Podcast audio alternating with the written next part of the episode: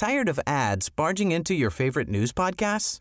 Good news. Ad-free listening is available on Amazon Music for all the music plus top podcasts included with your Prime membership. Stay up to date on everything newsworthy by downloading the Amazon Music app for free or go to amazon.com slash news ad free. That's amazon.com slash news ad free to catch up on the latest episodes without the ads. Heraldo Radio, con la H que sí suena y ahora también se escucha.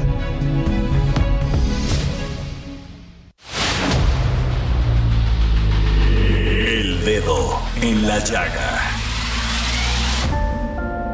Había una vez un mundo en el que nadie creía. Un país de historias inexplicables. Una nación con personajes asombrosos. Santo Tomás tenía razón. Hay que ver para creer. El México increíble, las verdades que duelen, la voz de los que callan, el dedo en la llaga. Infórmate, diviértete, enójate y vuelve a empezar. El Heraldo Radio presenta El Dedo en la Llaga con Adriana Delgado. Decirle la verdad no me hace menos hombre. El no tenerte desespera. Y las ganas que tengo ya no se esperan.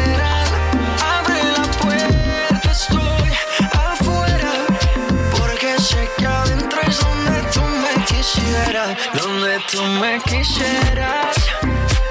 Todito mi amor se lo entrego de una vez. Buenas tardes, y así iniciamos este dedo en la llaga de este lunes 12 de junio del 2023. Sí, escuchando a mi novio, él no lo sabe, casi mi marido. Maluma, Maluma con este nuevo sencillo que está arrasando, que se llama Coco Loco. ¿Y cómo te pareció, mi querido Sam? ¿Qué está, tal, eh? está sabrosa para ¿Qué bailar, tal, eh? para alegrar la tarde, ¿no? Él todavía no sabe que va a ser mi próximo marido. Ay. Está bien. Que sea parte de la sorpresa. Ay, tan guapo y ay, me encanta porque fíjate que él, aunque se echa estas canciones que a veces uno no les entiende en mis nuevos tiempos, ¿verdad? Y en mis viejos tiempos, pero Maluma tiene algo, tiene saborcito, Ah, sí, tiene, tiene ritmo, pegue, claro. entonces eso me encanta de él. Y bueno, pues así iniciamos este dedo en la llaga y así vamos a tener éxitos durante toda la semana, mis Sam. Excelente. Bueno, nos vamos rápidamente a un resumen con Héctor Vieira. El mandatario celebró que el Consejo General de Morena aprobó por unanimidad las reglas para elegir a su candidato presidencial, el cual se dará a conocer el próximo 6 de septiembre, e hizo un llamado a que la oposición también se ponga de acuerdo para elegir a su abanderado. Durante su conferencia matutina de este lunes, López Obrador dijo que serán los cambios en el gabinete una vez que se presenten las renuncias formales de los funcionarios que deseen participar en la encuesta para ser el candidato de Morena a la presidencia de la República. Y será en esta semana cuando se dará a conocer quién sustituirá al secretario de Relaciones Exteriores, Marcelo Ebrard, y al secretario de Gobernación, Adán Augusto López. El presidente López Obrador anunció que antes de que termine su sexenio, enviará al Congreso de la Unión dos iniciativas para reformar el artículo 4 de la Constitución, para garantizar pensiones universales a adultos mayores y personas con discapacidad. De manera unánime, el Consejo Nacional de Morena aprobó la convocatoria para la encuesta con la que se definirá el Coordinador Nacional de Defensa de la Cuarta Transformación, que eventualmente asumirá la candidatura presidencial en 2024. Los cuatro aspirantes de Morena son Claudia Sheinbaum, Marcelo Ebrard, Adán Augusto López y Ricardo Monreal, quienes avalaron el acuerdo que establece que la encuesta se realizará del 28 de agosto al 3 de septiembre y tres días después, el 6 de septiembre, se anunciará el ganador. De esta forma queda sellado y signado el método de selección, la inscripción formal de aspirantes, la encuesta del movimiento de la Cuarta Transformación y las otras cuatro espejo, así como la renuncia o separación del cargo y la abstención de gobernadores y alcaldes para manifestarse a favor de cualquiera de los que luchan por hacerse de la candidatura. El aún coordinador de la bancada de Morena en el Senado, Ricardo Monreal, aseguró que la unidad es lo más importante para enfrentar el desafío de 2024, así que él será factor de unidad y nunca disruptor. Sin embargo, no descartó que en algún momento pueda competir por la jefatura de gobierno de la Ciudad de México. Desde Fundación Grupo Andrade, María Cristina Mieres Zimmerman trabaja por los niños en contextos vulnerables. De acuerdo con la presidenta y directora de Fundación Grupo Andrade y también vicepresidenta de Desarrollo Cultural y Social de Heraldo Media Group, todo el mundo tiene dentro la vocación de servicio, solo hay que saber explotarla, manejarla y guiarla.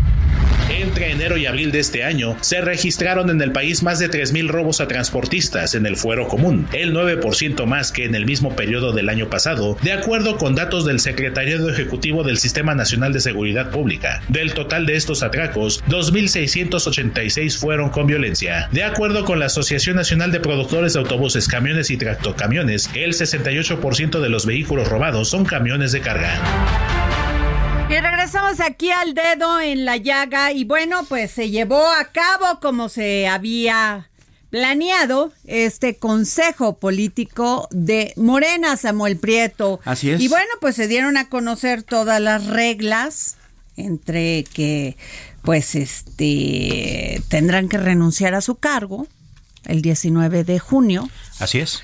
Que de hecho tres de ellos ya, ¿no? Ya, bueno, Sí. este Marcelo Ebrard ya había anunciado que Ya había iba, anunciado que se que iba iba a ir hoy a ver al presidente pues para presentar su renuncia. Así la es. que sí fue una sorpresa fue Claudia Sheinbaum porque ella dice, pues hoy no. O Así sea, es. Que Pero Marcelo lo haga, ese es su tema. Yo Sí. hasta el 16 de junio dejo mi cargo. Eh, eh, este Ricardo Monreal hoy se le vio en imágenes que estaba sacando a su niño de Atocha, Así Santo es, sí. Niño de Atocha del Senado de la República. Sí. Entonces, y a Dan Augusto, pues también. El tema aquí es quiénes van a ser quien los vayan a sustituir, porque, Claro.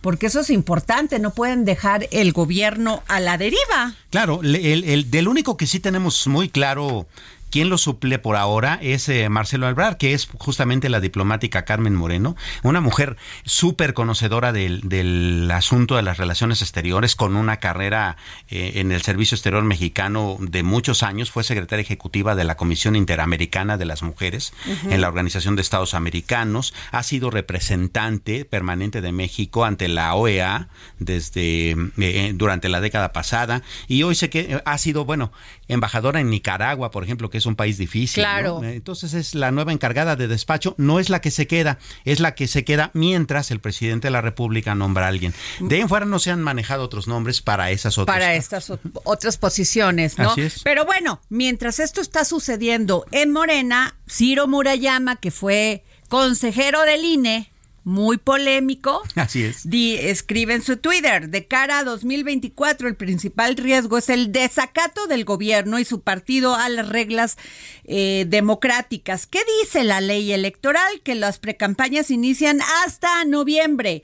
¿Qué decidió Moreno? Morena que ellos arrancan en junio. Son cinco meses de proselitismo en la ilegalidad y según él, bueno, no, pues según no, pone el capítulo 2 de los procesos de selección a candidatos de a cargos de elección popular y las precampañas electorales, perdón porque ando medio cegatona, durante los procesos electorales federales en que se renueven al titular del Poder Ejecutivo Federal y las dos cámaras del Congreso de la Unión, las precampañas darán inicio en la tercera semana de noviembre del año previo al de la elección. No podrá durar más de 60, se- 60 días. No, bueno, pues aquí ya, ya, a ver, por Dios, ya se adelantó con todo. Son, y todavía no son precandidatos, ¿eh? todavía están haciendo su luchita. Ese es justamente el argumento. El, el, eh, ex consejero Murayama habla exactamente de precampañas, pero ellos en realidad lo que están haciendo es buscar Claro. la, este, el ganar la encuesta, ¿no? Que es Claro, un mecanismo diferente. Es ¿no? otro tema.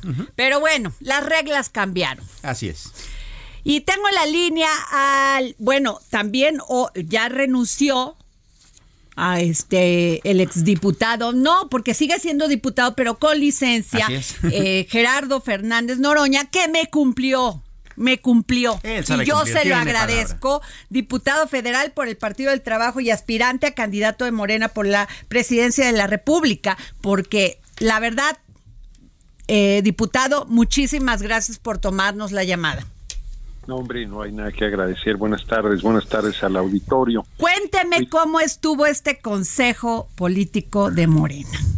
Bueno, pues es público, se leyó el documento tal cual que envió el compañero presidente y que fue aprobado sin discusión, sin ninguna modificación, sin ninguna intervención. Apenas se acabó de leer, se les pidió a los cuatro aspirantes de Morena que pasaran a asignarlo y lo firmaron entre gritos de unidad y ya, pues ahí terminó el evento, luego nos invitaron a una rueda de prensa, en el caso de Manuel Velasco y un servidor no fuimos invitados a firmar el documento porque este el compañero presidente partió del supuesto de que el PT y el Verde deben eh, tomar esa determinación. El caso del PT lo tomaron hace mucho tiempo, hace más de un año yo creo, pero este pues esa fue la manera de, que el documento planteaba los nombres de, estos cuatro compañeros y la propuesta que hagan PT y Verde que ya está hecha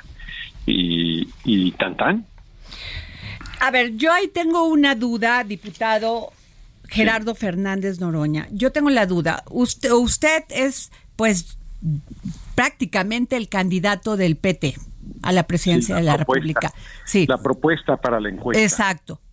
Entonces, ¿usted y el Verde van a estar en esa encuesta también? Sí, sí, así es. Ah, ok, eso es lo que tenía yo la duda.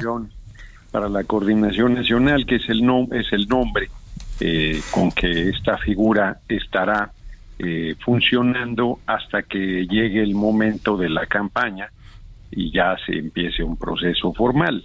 Entonces, este, en realidad eh, es una decisión temprana, muy temprana de esta coordinación y la candidatura se formalizaría hasta que estén los tiempos este, electorales establecidos. No, no se puede hacer actividad antes, por más que se quiera. Entonces, las críticas que se están haciendo, pues no, o sea, no, no se está violentando el marco jurídico y se toma una, una decisión temprana, ciertamente, bajo las características que se comentó, que a mí me parece importante, los llamados a la unidad, el que se eleve el nivel del debate, el que no haya descalificación, que se va a usar una especie de urna simulada una urnita para que la gente ahí en una papeleta marque de los seis nombres cuál piensa que debe encabezar al movimiento en su momento.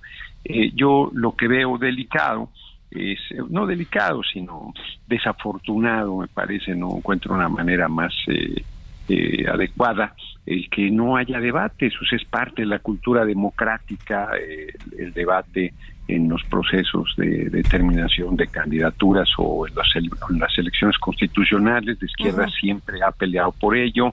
Me parece que enriquece este este planteamiento de que entre compañeros no se debate es un absurdo. Pues claro que se debate se debate con mucha fuerza.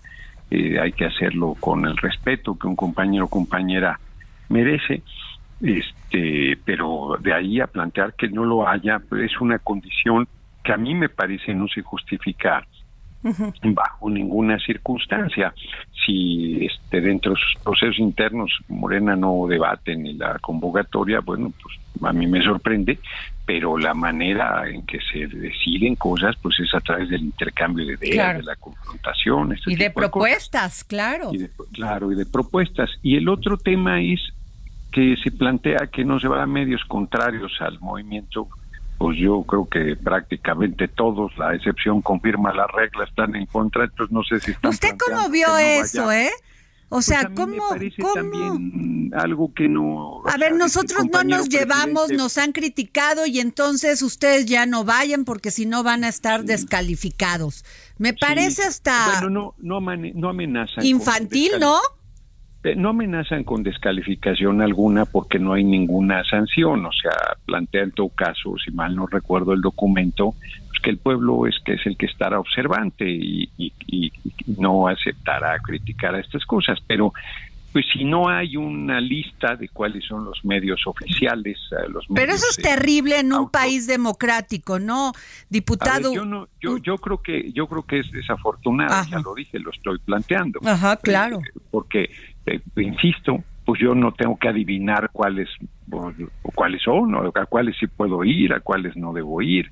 Este, me parece que debería ser potestad, como de siempre, de cada persona, pues determinar. Mira, yo por ejemplo en lo personal, francamente iría a cualquier eh, medio que me inviten a excepción de Alarraqui, por ejemplo, que es un majadero. Pero esa es una decisión suya.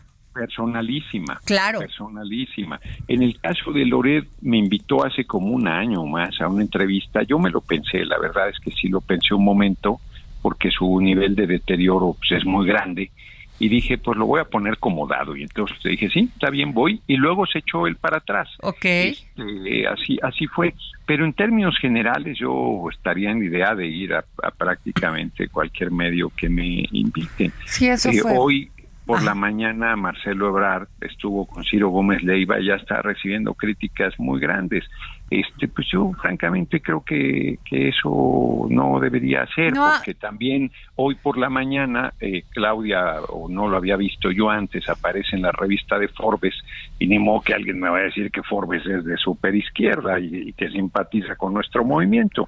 Y está en su derecho de si le hiciera una entrevista y ahí aparece pues está muy bien. Muy desafortunado eso porque ni ni siquiera el presidente se o sea van entran a la mañanera todos los medios que están registrados, que son, que, que publican todos los días. Me parece muy desafortunado que metan ese, pues, ¿qué será? Un una mordaza. una mordaza. Una, autocensura. Una autocensura. Una autocensura porque tú tienes que adivinar a qué medio habrá alguno que a mí me parece que francamente es contrario y habrá alguno que yo considere que no lo es y que, y que otra persona del movimiento piense que sí, entonces pues eso mete una absurda polémica, porque además yo tengo que adivinar el pensamiento, ¿no? Bueno, pues que me pasen una lista eh, de, de cuáles son los medios autorizados.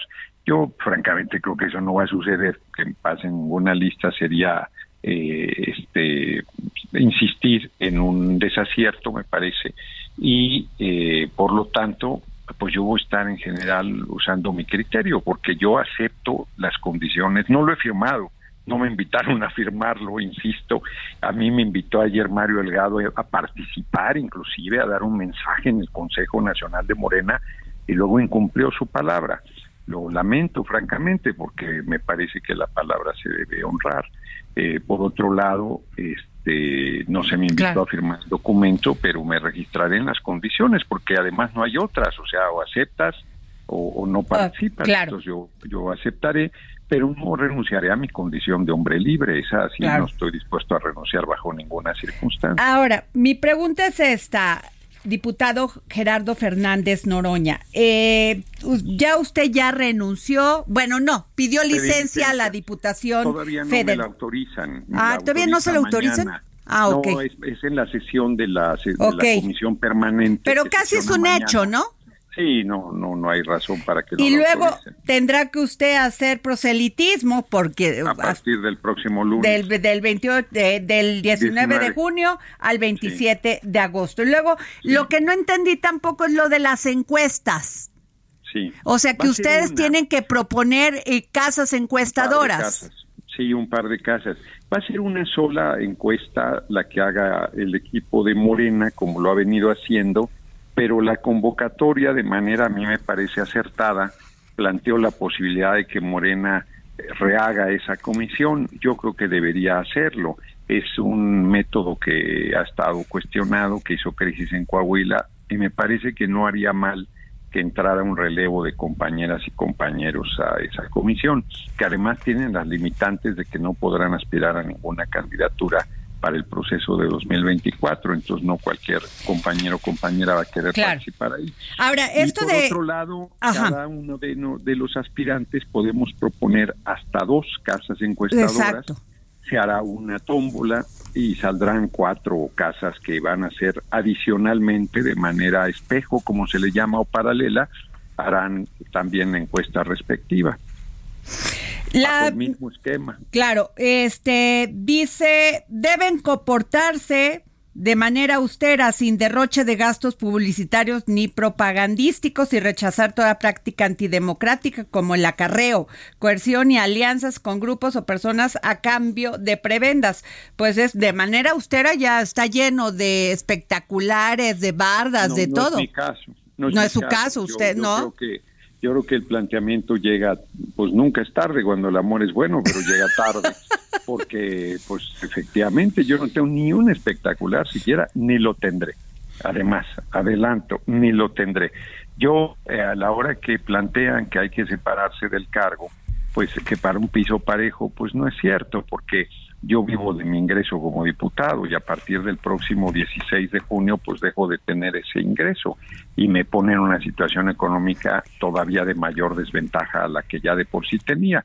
Pero no me preocupo porque la gente ha estado apoyando mi aspiración, eso es lo que me ha metido en la disputa, en la contienda, en la aspiración legítima de ser el relevo del compañero presidente. Yo en la gente confío, apuesto al pueblo y ya tengo además una idea de cómo voy a hacer mi campaña, que estoy por resolver una herramienta que necesito y si la consigo lo anunciaré este, en su momento. Pues muchas gracias, diputado Gerardo Fernández Noroña. Gracias por atendernos, gracias por cumplir su palabra. Aquí están abiertos los micrófonos. Al contrario, muchas gracias a ti y a tu auditorio por escuchar nuestros puntos de vista y vamos para adelante. Lo que sí es un hecho es que el compañero presidente no decidirá la candidatura como algunos están diciendo, la coordinación en este caso y que este y que va a ser la determinación del pueblo, así es que la gente pues, tiene que estar muy observante de cómo van las cosas. Muy bien. Pues muchas gracias, diputado. Gracias. Un abrazo, hasta luego. Y bueno, fíjense que muy interesante este Samuel, claro. porque tenemos aquí a Albert Albert Soriano, CEO de Césame, y Majo Castillo, directora de operaciones de Césame, y es una startup valenciana que ha diseñado una aplicación móvil para ayudar a las empresas a racionalizar los horarios de sus empleados y a promover la flexibilidad laboral. Me parece una gran idea porque después de la pandemia las cosas cambiaron y hay que adecuarse a los nuevos tiempos. Platíquenme de qué se trata. Hola, ¿qué tal? ¿Cómo estáis? Muchas gracias por invitarnos. Estamos encantados de estar aquí, de estar en México. Nos ha encantado la ciudad. ¿No la conocían? Ah, no. Habíamos hecho otro viaje, pero entre tantas reuniones. Y ahora ya se tomaron tiempo. No, bueno. Sí, sí, sí, sí, sí, estamos encantados. Y bueno, un poco intentando descubrir cómo podemos ayudar desde, desde Sésame, desde nuestro software, a, las empresas, a las compañías, a los colaboradores eh, mexicanos, que bueno, al final el mundo es global y más o menos, ¿no? Todos tenemos las mismas necesidades, pero por mercados y por países eh, surgen particularidades que si no estás aquí y conoces a la gente, hablas con gente y entiendes bien la situación, pues no puedes dar las soluciones correctas. Tienes toda la razón, porque además no puedes aplicar las mismas soluciones a España que a México. Tenemos dos maneras a veces muy diferentes de pensar y de ver los tiempos, ¿no? Efectivamente. Eh, una de las cosas que sí que hemos notado que es bastante similar y que, bueno, pues va a ser uno de los focos de, de nuestro trabajo, de nuestro, nuestra labor aquí, es esa, esa sensación de los colaboradores de como que tienen más expectativas, tienen otra otras eh, prioridades en su vida más allá del salario cuando van a buscar un puesto de trabajo y ahora pues como que se tiene eh, más en cuenta eh, las posibilidades de home office, los beneficios, que me traten bien en el trabajo, que no me, bueno, pues a lo mejor me estén escribiendo más allá de la hora. El tema de equidad de género. Equidad de género, efectivamente. Entonces en ese punto sí que es algo muy común en, en España, en Europa lo notamos y aquí también en las conversaciones que hemos tenido es algo que nos han trasladado de la misma forma, con lo cual bueno, ya tenemos algo en común con lo que, con lo que trabajar. Aparte, nosotros ya tenemos clientes mexicanos desde hace tiempo, pero bueno, el foco y la, y la fuerza la vamos a poner ahora con las nuevas oficinas, el nuevo equipo aquí. O sea, ya se van a instalar en México. Ya estamos. Qué padre, qué bueno, ¿eh? porque eso es lo que queremos en México, inversiones. Bueno, eh, y, para contaros un poquito lo que, lo que procuramos hacer es a través de un software facilitar mucho a, facilitar mucho a, a, los jefes, en este caso a los responsables, que porque nosotros creemos mucho en que la, el colaborador tiene que tener mucha libertad, ¿vale? Tiene, venimos después de la pandemia, hemos visto que podemos elegir eh, dónde trabajar o, o, por ejemplo, aquí en México a veces tener que, y sobre todo en el DF, tener dos horas de, de trayecto, es decir, son cosas que, que... tráfico espantoso, te mata, te estresa, todo. Claro. te quita tu tiempo, tu calidad de vida. Entonces, claro, queremos ayudar a, los empresarios a decir, oye, hay que dejar que la gente eh, haga home office, pero, pero, hay que tenerlos hay que tener cierto control, ¿vale? Que es, lo que es la dificultad, ¿no? El empresario es el que me da miedo que, la, que está haciendo la gente en su casa y el, y el, colaborador, y el colaborador le encantaría poder... Albert, yo les quiero pedir que nos vayamos rápido a un corte comercial. Regresamos rapidísimo contigo. Nos vamos a un corte comercial. Campa. Ese colito me tira una trampa. Y te meto a secar la garganta. Date un mezcalito de eso, mami, que te encanta. Montate al trineo, baby, que llegó tu santa. Es tu cumpleaños, pero soplame la vela. A ti te gusta cuando te canto a capela. Mucho sudor, mucho alcohol y poca tela. Es que te ritmo lo bailamos vela. Pégate un poco, que esto es ahogo. Con esa boquita me gana el baloto. Dos cervecitas, un coco loco. Un baretico y nos fuimos a lo loco. Pégate un poco, que esto es ahogo. Con esa boquita me gana el baloto. Sigue a Adriana Delgado en su cuenta de Twitter. Arroba Adri Delgado Ruiz. Además, te invitamos a enviar tus opiniones y comentarios en texto o por mensaje de audio a través de WhatsApp al 55 2544 3334. Y si quieres escuchar El Dedo en la Llaga de El Heraldo Radio, en cualquier momento y donde quiera que te encuentres, descarga el podcast disponible en Spotify y iTunes.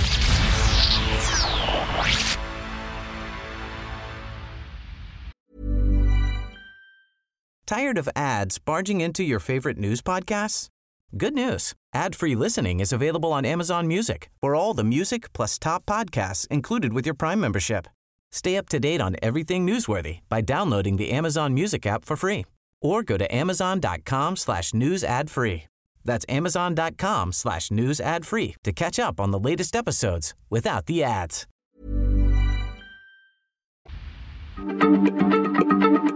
Heraldo Radio, la H se lee, se comparte, se ve y ahora también se escucha.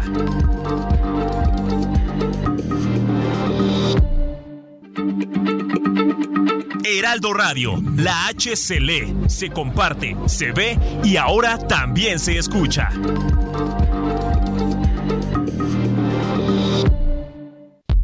Sigue a Adriana Delgado en su cuenta de Twitter en arroba Adri Delgado Ruiz. Y envíanos tus comentarios vía WhatsApp al 55 25 44 33 34 o 55 25 02 21 04. Estamos aquí al dedo en la llaga directo con Albert Soriano, CEO de Césame, y Majo Castillo, directora de operaciones de Césame desde España. Y en esta maravillosa empresa startup que pues ahora les llaman, son las estas nuevas maneras de, de ser, hacer emprendu, emprendeduría, ay se me acaba Emprendedurismo. de sí, valenciana que ha Valencia, valenciana que ha diseñado una aplicación móvil para ayudar a las empresas a racionalizar los horarios de sus empleados y a promover la flexibilidad laboral. Y yo les preguntaba, este, efectivamente no es lo mismo España que México. México a veces somos un poco irresponsables, tenemos horarios muy laxos eh, y además el tema del compromiso del empleado a veces no les importa a las mexicanas y a los mexicanos, y lo digo en la radio, no me importa, perder su trabajo. ¿Sí? Perder su trabajo. ¿Cómo hacer y luego ahí ves todo el drama de que no tienen dinero y todo. ¿Cómo hacer para racionalizar esto y que un buen empleado tenga posibilidades de trasladarse, de tener ese tiempo para calidad de vida? Eh, bueno, pues Albert. mira, una de las cosas que nosotros hemos, hemos visto que es una tendencia que está, que está, que está viniendo y al final eh, llegará a todo el planeta. Lo que pasa es que según la cultura llega antes y después, es ahora, después de la pandemia, en general, buscamos algo más que el simple trabajo. Entonces, buscamos estar bien. hay, una sensación de verdad eh, que poco a poco, entonces por eso muchas veces hay abandonos de trabajo que no, que no te llenan, o por ejemplo estábamos hablando del tráfico que, que eh, afecta a mi calidad de vida, pero hace hay que cambiar el chip, hay que entender también si estamos siendo productivos para la compañía. Exacto. Entonces nuestra misión es doble. Es una misión de que entienda el, el empresario que debe de confiar en sus colaboradores, pero los colaboradores tienen que entender que la productividad de la empresa es súper importante. Si no, ¿cómo les pagan? Entonces, eh, hay unos formatos nuevos que son la flexibilidad, es decir, a través de herramientas como las nuestras, antes, imagínate, veníamos de un mundo donde todo era el horario fijo. Y entonces en el horario fijo se calentaba la silla, se calentaba la, la Sí, calentamiento de nalga. No es productivo. Y en cambio te das cuenta que si la gente puede elegir el horario en el que entrar a trabajar, por ejemplo, dependiendo de, su situación, de lo lejos que viva, de cuándo soy productivo, es decir, yo creo mi propio horario, eso ayuda muchísimo a la productividad. Es una tendencia que está viniendo, pero uno tiene que ser estar más comprometido con el trabajo que tiene que entregar. Entonces, herramientas como las nuestras ayudan a que tú puedas tener muchísimos colaboradores y que cada uno tenga su horario. Entonces, cada uno se va marcando, es, lo que se llama la flexibilidad o la conciliación. Entonces, ¿qué pasa? Cuando eso encima lo puedes comprobar, porque una de las cosas que hace la, herramienta es, vale, te dejo elegir el horario, te dejo elegir incluso a veces las vacaciones, es decir, pero, pero voy a medir tu productividad, voy a medir, eh, voy el sistema envía evaluaciones, bien para saber cómo estás, muy importante saber cómo están los colaboradores en todo momento para evitar que la gente se el burnout, que se quemen, pero sobre todo medimos también la productividad, es decir, a tu responsable, a tu manager, qué tal lo estás haciendo. Claro. Entonces, cuanto mejor lo estés haciendo, más flexibilidad le das. Y entonces te vas encontrando con compañías que si la gente no, no está con la, con la empresa, es decir, si no, si no miran por la productividad, se vuelven más rígidas, porque el jefe dice, aquí todo el mundo a calentar la nalga, a calentar la silla. Uy, no, bueno, eso sí. Pero, pero está viendo otras compañías que están viendo eh, que es increíble dar esa libertad porque el colaborador responde. Y entonces empieza a ser muy productiva. Claro. Entonces se necesita tecnología para que esto, para poder diferenciar una compañía de otra. Y entonces a través de, esas herramientas, por ejemplo, como evaluaciones, algo tan sencillo como el sistema de pregunta cómo estoy cada día y luego cada mes qué tal lo estoy haciendo. Eh, o le pregunta a mi manager. Con eso, más herramientas de flexibilidad, se está dando pues que las compañías que implantan estos modelos, la gente quiere trabajar en ellas. ¿Y cómo se opera un equilibrio? Eh, me refiero a esto. Eh, hay muchas notas periodísticas que documentan en muchas empresas globales, ¿no? incluso marcas importantes como Twitter y etcétera, que dijeron, bueno, sí, váyanse todos a sus casas y de repente, ¿qué creen? A partir de mañana todos regresan a la oficina, ¿no? Y algunos conciliaron y dijeron, bueno, tres días en la oficina y dos no. Eso versus el hecho de que hay otras eh, notas e informaciones en el sentido de trabajadores que dicen, bueno, sí, ok, me dejaron en mi casa, pero me siento como eh, parte del gran hermano, ¿no? Porque ahora resulta que mi computadora todo el tiempo está monitoreada por mi patrón, ¿no? Y entonces hay burnout y entonces hay, eh, eh, el patrón siente que el trabajador está a disposición del 24/7, ¿no? Entonces, ¿cómo conciliar una, una posición con la otra, ¿no? Claro. No, el equilibrio es muy complicado y además hay trabajo del lado del colaborador y del lado de la empresa que hacer por las dos partes. Efectivamente, como comentabas, ¿no? En Twitter, Facebook, enviaron a todo el mundo a su casa. De repente nos dimos cuenta de que eso tampoco era bueno. Ya no más allá de la productividad, sino porque somos seres sociales. Tenemos que, convivir, que compartir, que crear juntos, que vernos y que entender cómo nos sentimos eh, viéndonos las caras y tocándonos. Y eso es así aquí en Dublín y en Noruega, por, muy fríos que sean. Entonces, eh, es, esa tendencia de vuelta es general.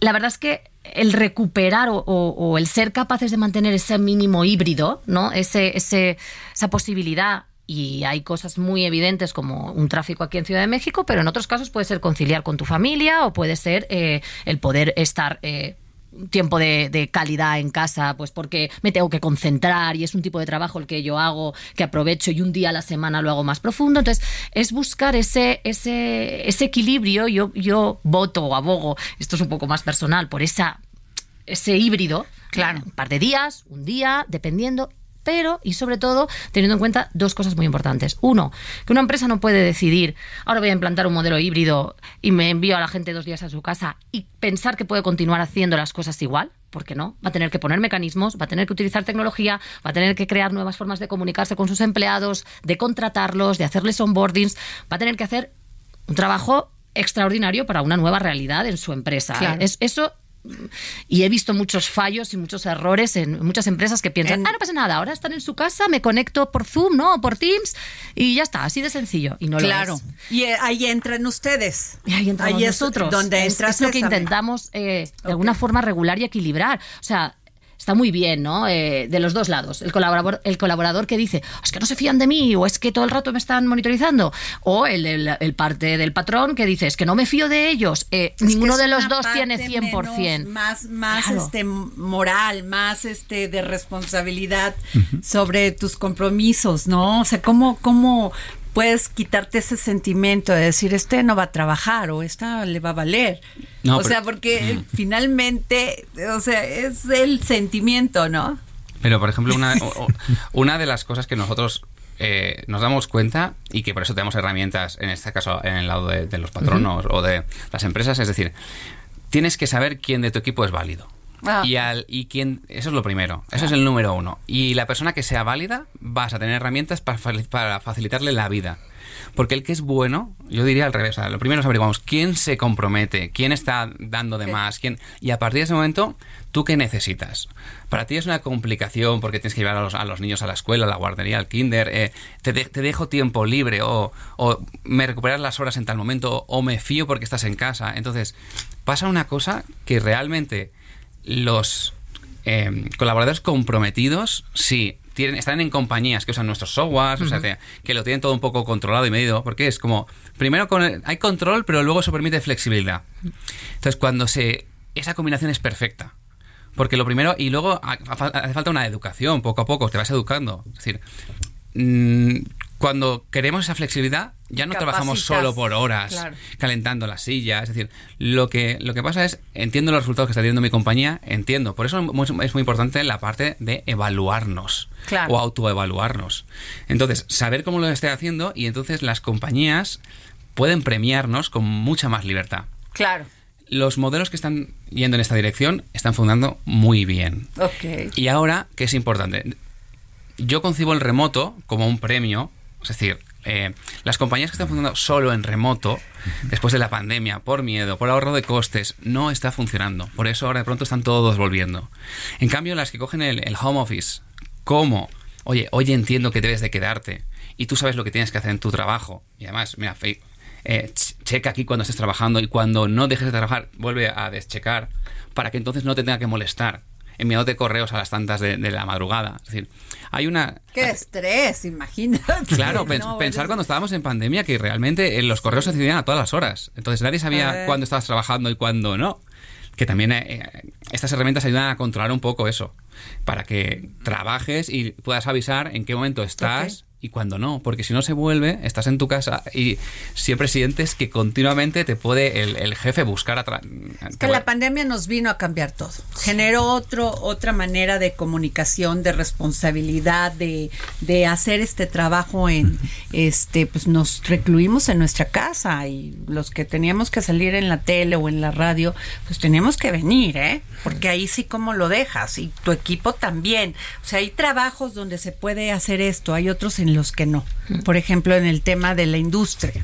Exacto. Hmm. Pero en el tema de la industria, por ejemplo, ahí es un foco diferente. Ahí lo importante es saber cómo está la gente. Okay. Súper importante. Porque si no hay sorpresas, desde el hecho de que no se te presenten a trabajar directamente, entonces el control del burnout ha ido a. las cifras es increíble. Después de la pandemia, problemas. Eh, de salud mental, problemas físicos, hasta depresiones, es decir, se ha multiplicado. Algo, algo que no se ha comprobado aún, venimos arrastrando, entonces, a la gente le. Es decir, las secuelas son muy grandes. Entonces, de pronto ahora, antes, antes era algo obvio, es decir, tú tienes que estar bien y ya está. Y si no, me daba igual.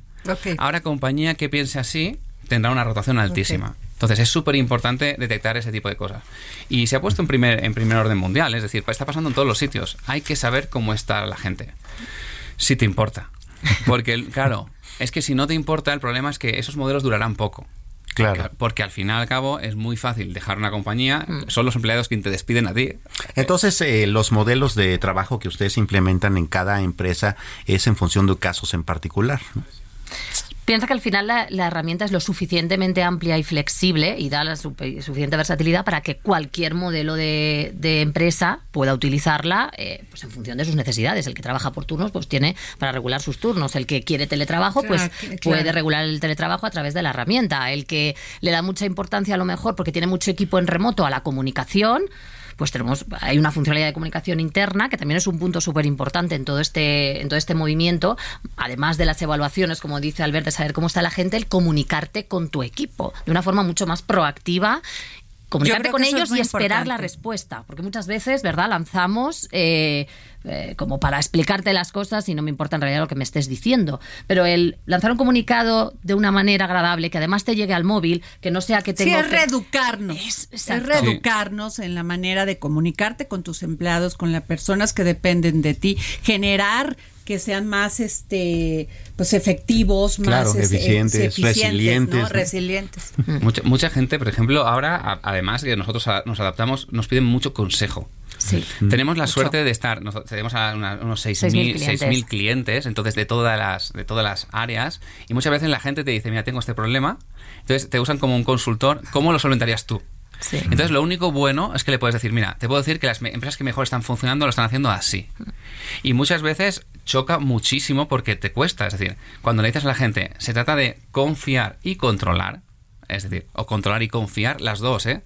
Porque el, el control exhaustivo, es decir, el colaborador encuentra la manera de saltárselo. Pero cuando consigues hacerle eh, confianza, eh, haces que, la- que el trabajo de la gente tenga un significado, ¿eh? por pequeño que sea, la gente le encuentra ese significado. Si consigues hacer eso, la gente responde. Y entonces muchas veces ayudamos a, a dar ese paso que no te atreves, que, no, que la gente no se atreve a dar porque tienes que co- confiar cuesta, ¿eh? Confiar cuesta mucho.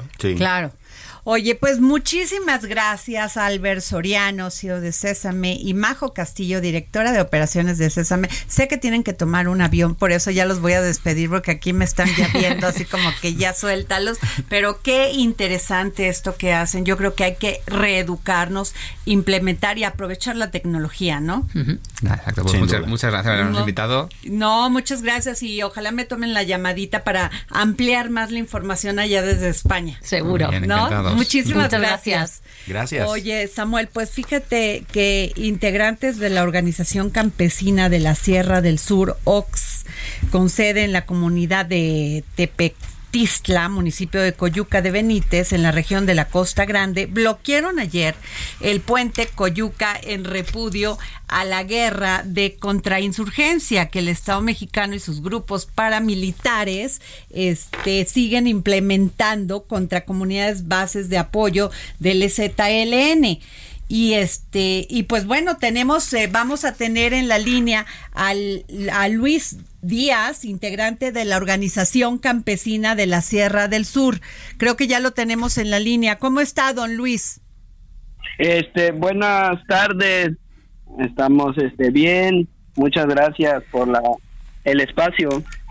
Eh, don Luis, buenas tardes. Eh, un poco tratando de recapitular incluso históricamente qué es la organización de la campesina de la Sierra del Sur. Ellos estuvieron, por ejemplo, o, ustedes, este, eh, fueron un de los mayores denunciantes cuando aquella matanza en el vado de Aguas Blancas, por ejemplo, ¿no? Para que nuestra es. audiencia los identifique. Y bueno, eh, buena parte de este movimiento también tiene que ver con los nexos, eh, pues ideológicos y, y particularmente de ideal que tienen con eh, el ZLN, que fue esta guerrilla mexicana que mm, saltó en Chiapas en 1994. Bueno, establecido este antecedente, ahora la denuncia es que hay grupos paramilitares. A ver, cuéntenos eso. ¿Quiénes son? ¿De dónde salieron?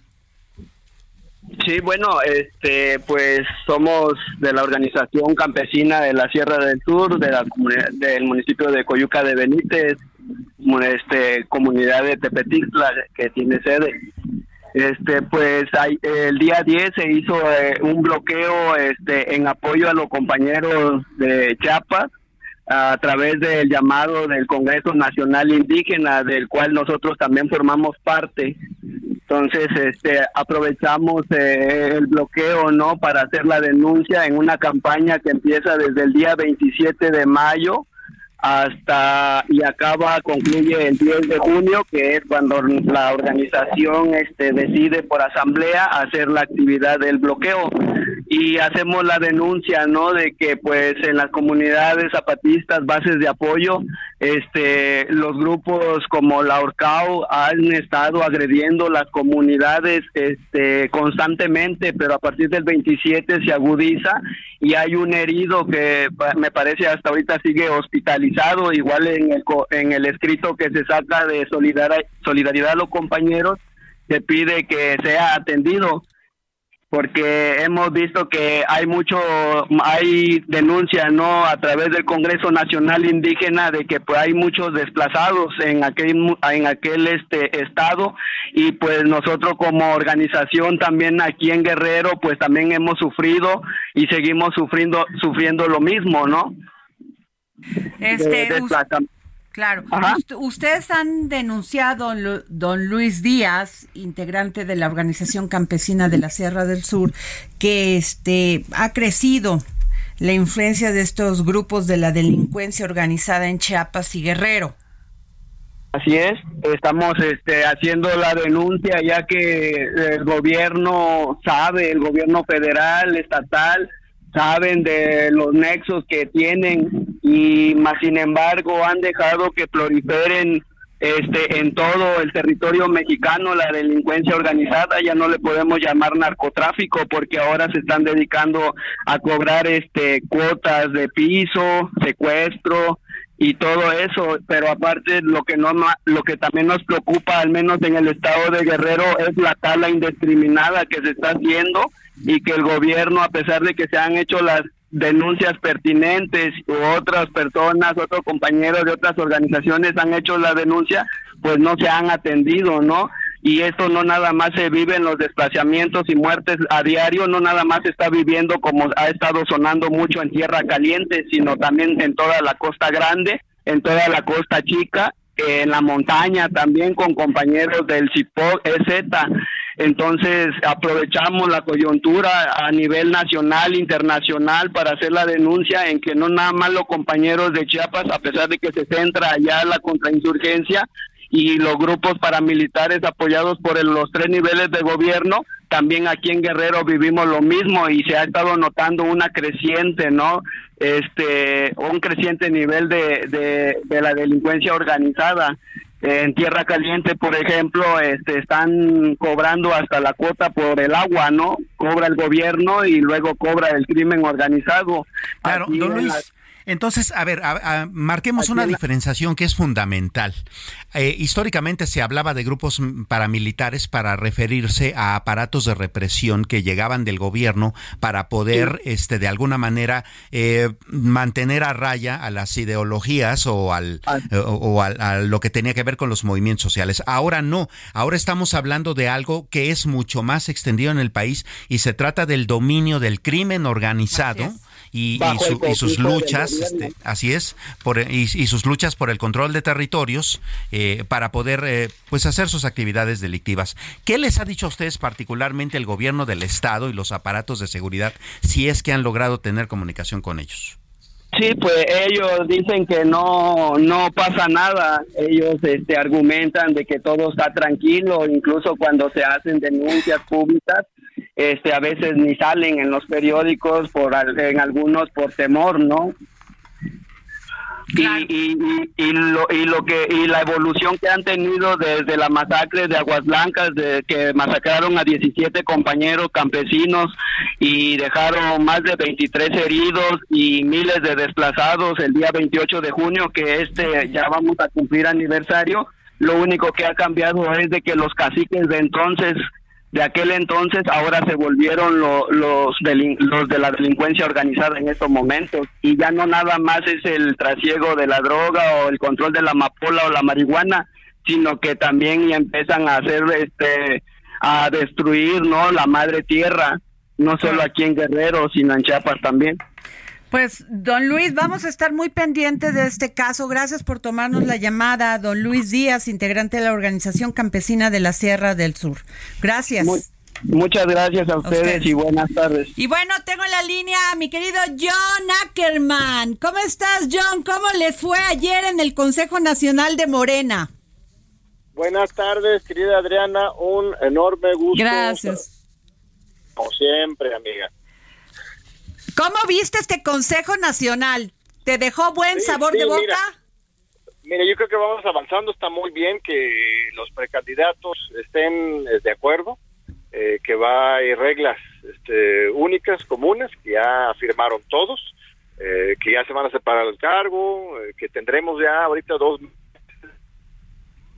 debate público, este, recorridos, este, conversación pública sobre el futuro de la cuarta transformación.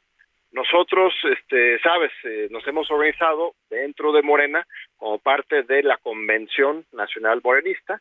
Este es una red de fundadores de Morena eh, que este viernes pasado, 9 de junio, tuvimos nuestra propia convención, este reunión de la convención a favor de la unidad y lo que estamos pidiendo es que la unidad no sea solamente de este, la dirigencia, la cúpula, los candidatos, sino que esta unidad también incluya a las bases y que sobre todo se cumpla con el estatuto de Morena. Estamos invitando a todos los este, los corcholatas, ahora sí, ante precandidatos, a que podamos sostener un diálogo que ellos puedan este, exponer sus puntos de vista y que podamos generar condiciones para una pues verdadera unidad no solamente arriba sino también de abajo porque Morena tiene la responsabilidad de ser un partido de izquierda y Ahora, no reproducir ahí las viejas esquemas claro te quiero preguntar esto John muchos de los de las corcholatas porque así las llamó el presidente eh, se quejan a veces de que no es la misma vara y la misma medida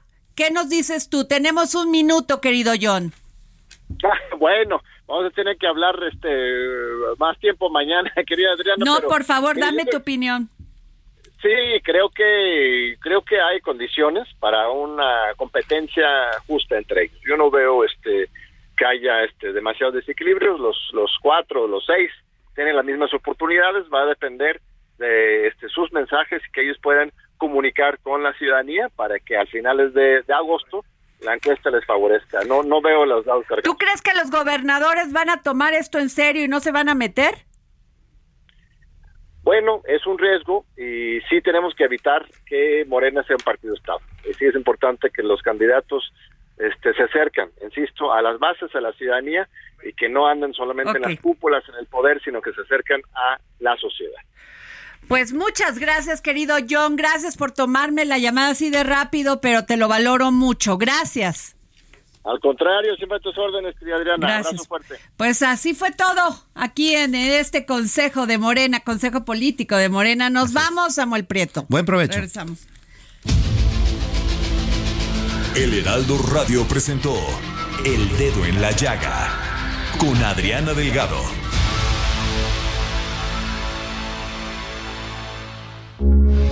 Heraldo Radio, con la H que sí suena y ahora también se escucha.